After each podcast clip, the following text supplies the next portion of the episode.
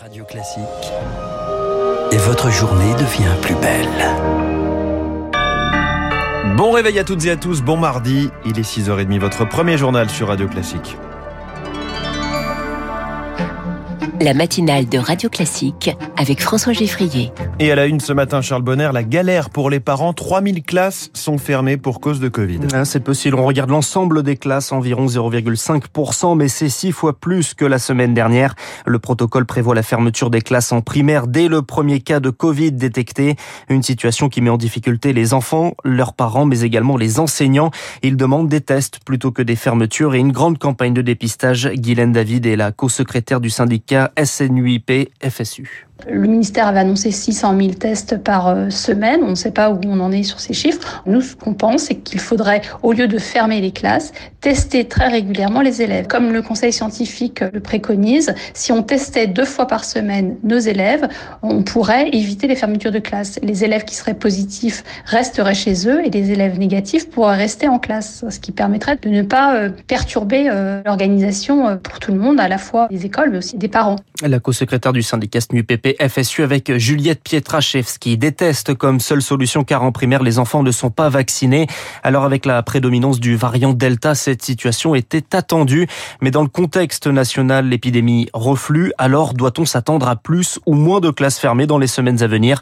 Difficile à prévoir selon le professeur de santé publique Philippe Amouyel. Euh, ce variant va avoir tendance à se multiplier là où il y a le moins de gens vaccinés, c'est-à-dire dans les milieux scolaires.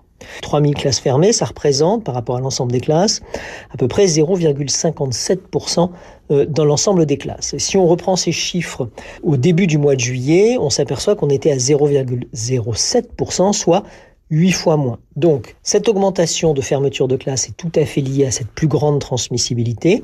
Maintenant, quant à savoir l'impact que ça va avoir dans une population qui est massivement vaccinée, contrairement à celle qu'on avait au 2 juillet, reste encore à découvrir au cours des semaines qui vont venir. Philippe Amoyel avec Rémi Pfister. Une barre symbolique, moins de 10 000 malades hospitalisés, un symbole de la baisse observée ces dernières semaines. C'est une première depuis le 15 août dernier. Une nouvelle fusillade hier soir à Marseille. Un homme de 27 ans abattu hier soir dans la cité de la Bricarde, dans le 15e arrondissement. La victime n'est pas connue pour des faits de trafic de drogue. La police judiciaire est chargée de l'enquête. Une fusillade alors qu'Emmanuel Macron se rend au chevet de la police. Aujourd'hui, déplacement à Roubaix dans les Hauts-de-France pour clôturer le Beauvau de la sécurité lancé en février dernier.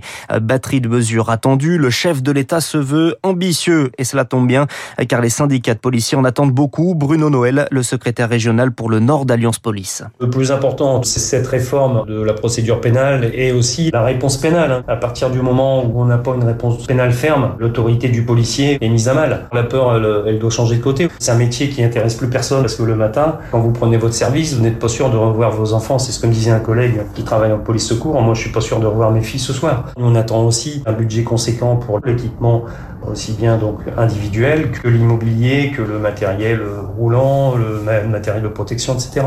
Bruno Noël d'Alliance Police Nationale dans le Nord avec Éric Kioch Emmanuel Macron devrait également annoncer la création d'une délégation parlementaire chargée du contrôle des forces de l'ordre.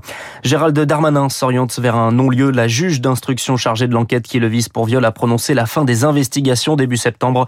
Le parquet de Paris doit encore prendre ses réquisitions avant la décision finale d'une éventuelle clôture de l'enquête sans poursuite. Il est 6h33. Le pape François exprime sa honte du passé devant les juifs slovaques. Le souverain pontife a déploré que le nom de Dieu ait été trop souvent utilisé dans la folie humaine.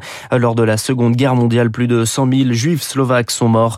Suite de ce déplacement aujourd'hui, le pape part à la rencontre des Roms, l'une des principales minorités ethniques d'Europe. Il visitera un quartier délabré de l'Est du pays.